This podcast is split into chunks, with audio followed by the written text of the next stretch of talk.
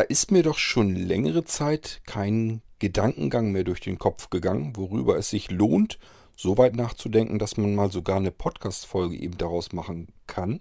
Ihr kennt das schon, die G-Folgen, das sind meist die etwas kürzeren Folgen und irgendwie ist mir dann irgendwas durch den Kopf geschossen, wo ich gesagt habe, so, das hast du schon x-mal, hast du drüber nachgedacht, so wie in diesem Fall jedenfalls, und äh, jetzt machst du mal eben eine Podcast-Folge darüber.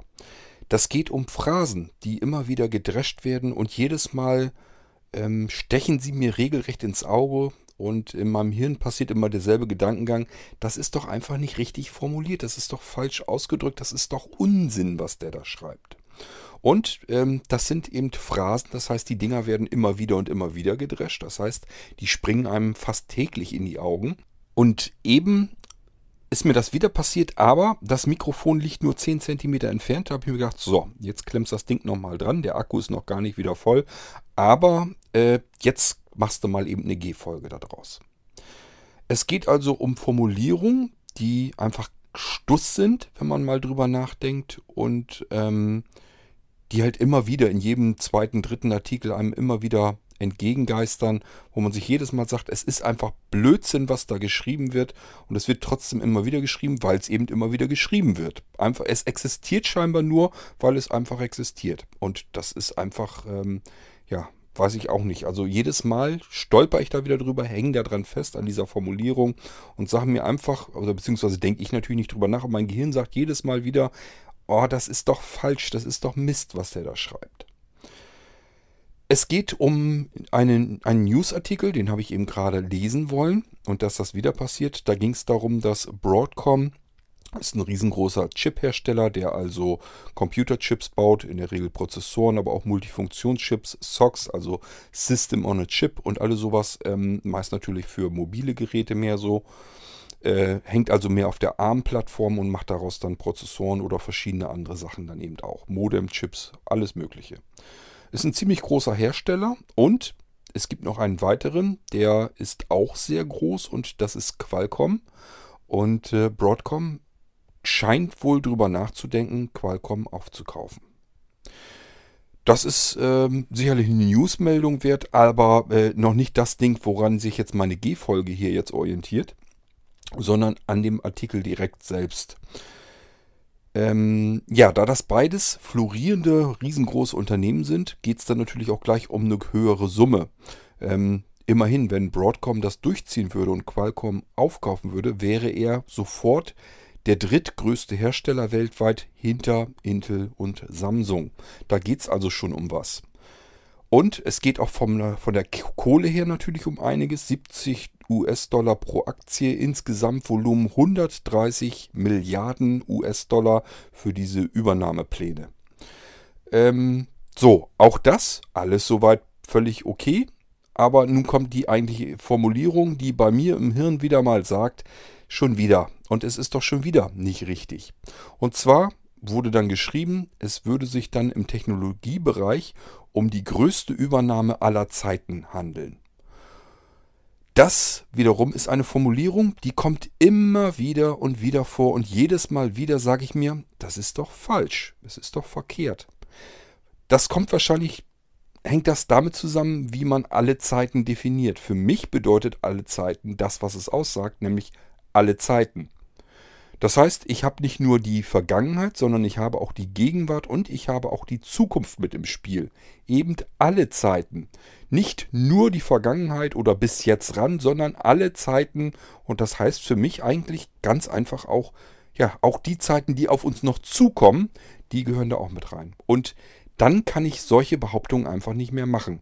Denn das kann nächstes Jahr schon die nächste, noch größere Übernahme sein. Und dann ist das einfach eine unsinnige Formulierung zu sagen, dass das die größte Übernahme aller Zeiten ist. Weil in der Zukunft ist die Wahrscheinlichkeit hoch, dass da noch größere Übernahmen kommen.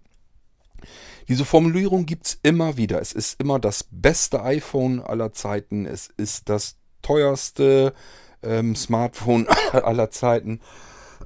Es ist das Größte aller Zeiten, das Beste aller Zeiten, das Gierigste aller Zeiten, das überhaupt Nonplusultra aller Zeiten. Und es ist jedes Mal meiner Meinung nach falsch.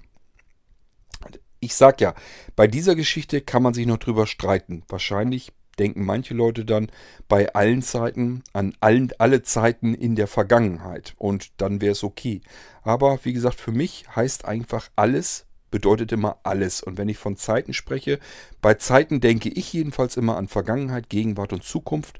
Das sind so die unterschiedlichsten Zeiten, mit denen man es zu tun hat, äh, mit denen wir ja auch Tag für Tag leben. Wir denken, arbeiten, ähm, überlegen immer in der Vergangenheit, in der Gegenwart und in der Zukunft. Das sind für mich eben alle Zeiten, mit denen wir es tagtäglich zu tun haben. Wir planen in der Zukunft, wir denken darüber nach, was wir gerade jetzt äh, in der Gegenwart tun und wir erinnern uns zurück und holen unsere Erfahrungen heraus aus der Vergangenheit. Das sind die drei typischen Zeiten. Zeiten.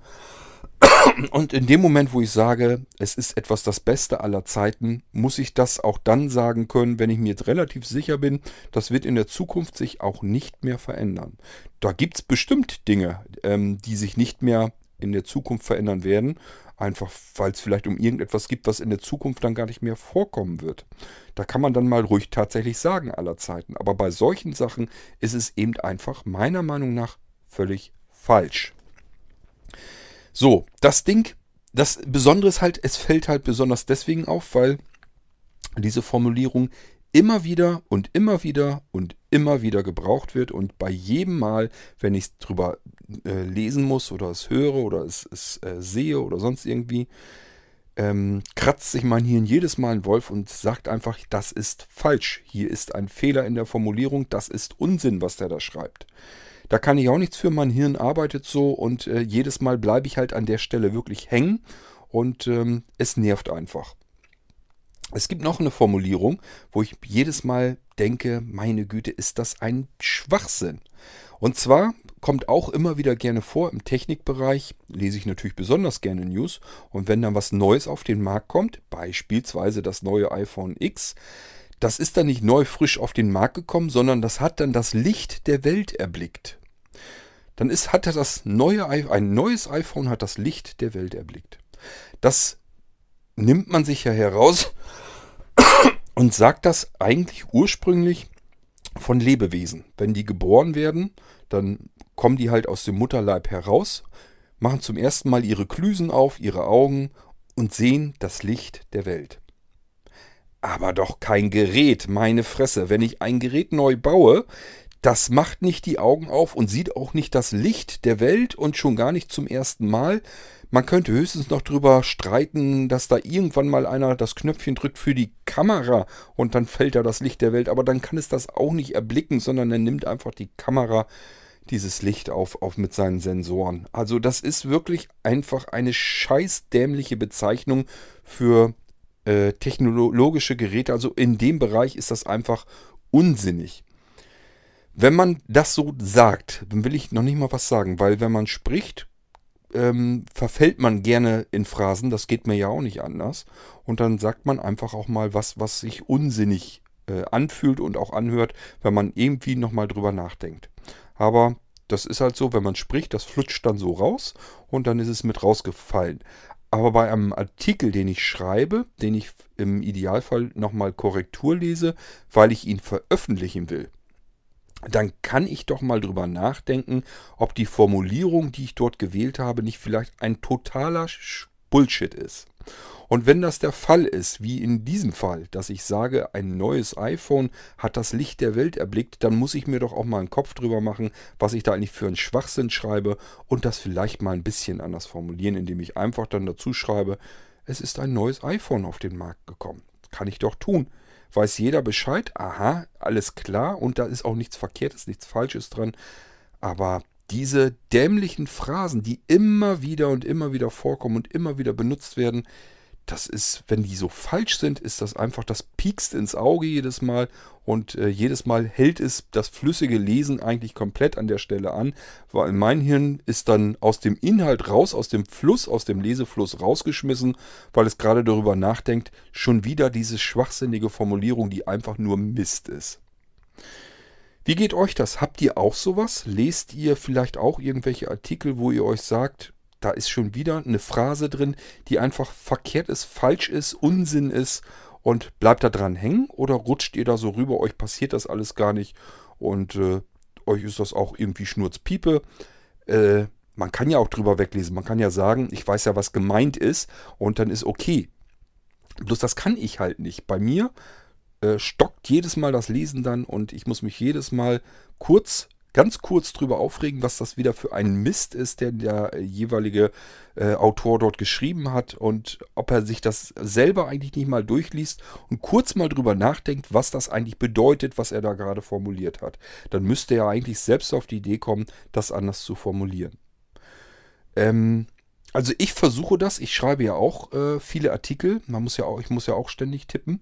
Und ähm, im Idealfall mache ich es wirklich auch so. Ich gehe nochmal, je nach Zeit natürlich, intensiv durch den Titel durch. Oftmals muss ich ja sowieso einkürzen und so weiter, weil ich mich an bestimmte Zeichenzahlen halten muss. So, ähm, und dann gucke ich aber, lese das Ding nochmal durch. Und wenn mir da irgendwie was auffällt, wo ich sage, da ist jetzt aber wirklich Schwachsinn geschrieben, ähm, was einfach grundfalsch ist in diesem Zusammenhang, dann versuche ich es nochmal um, umzuformulieren. Das heißt, es kann mir auch passieren, aber ich versuche es dann umzuformulieren. Heißt natürlich nicht, dass ich äh, ganz toll grandiose Texte schreibe. Das ist bei mir auch nicht der Fall. Ich schreibe auch Mist rein. Ich äh, schreibe zum Beispiel sehr gerne ziemlich viele Verschachtelungssätze und äh, die Sätze auch zu lang und solche Geschichten. Also ich bin mir dessen bewusst, dass meine Texte auch nicht in Ordnung sind. Aber ich sag mal, wenn ich so völlig schwachsinnige, unsinnige Formulierungen drin habe, die fallen mir dann wiederum besonders gut auf und die versuche ich tatsächlich dann auch zu korrigieren. So, das sollte einfach nur eine kurze G-Folge sein. Dann habe ich mal wenigstens eine G-Folge gemacht über diese Geschichte, weil äh, die begleitet mich eigentlich schon fast mein ganzes Leben, dass mir immer wieder so ein Mist auffällt und wo ich jedes Mal denke, auch doch nicht schon wieder und das ist doch falsch. Warum schreibst du so einen Mist? Das ist doch Unsinn, was du da schreibst. Und gut, man liest dann aber weiter und ein Satz weiter ist das Ganze schon wieder vergessen. So ist es bei mir jedenfalls und ich wollte einfach mal wissen, ob das bei euch eigentlich auch so ist oder ob euch das überhaupt nicht stört. Da könnt ihr euch ja mal dazu äußern. So, und ich habe damit endlich mal meine G-Folge, die eigentlich schon längst mal überfällig war, ähm, habe ich damit abgeschlossen. Wir hören uns sicherlich bald wieder. Ich möchte noch mehr podcasten. Ich habe noch ein paar Sachen, die ich machen möchte. Aber hängt ja auch immer mit der Zeit zusammen. Aber wenn ich dann soweit bin, hören wir uns wieder. Bis dahin würde ich sagen, gehabt euch wohl. Tschüss, sagt euer König Kurt.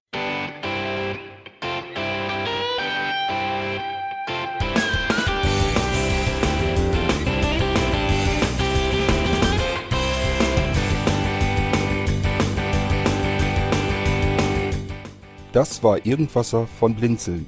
Wenn du uns kontaktieren möchtest, dann kannst du das gerne tun per E-Mail an podcast.blinzeln.org oder über unser Kontaktformular www.blinzeln.org.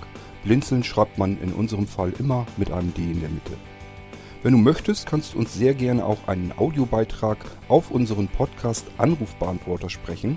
Der hat in Deutschland die Telefonnummer 05165 439 461. Und wenn du uns aus dem Ausland anrufen möchtest, dann ersetze einfach die erste 0 gegen die 0049 für Deutschland. Wir bedanken uns für dein Interesse und freuen uns schon darauf, wenn du auch beim nächsten Mal wieder mit dabei bist.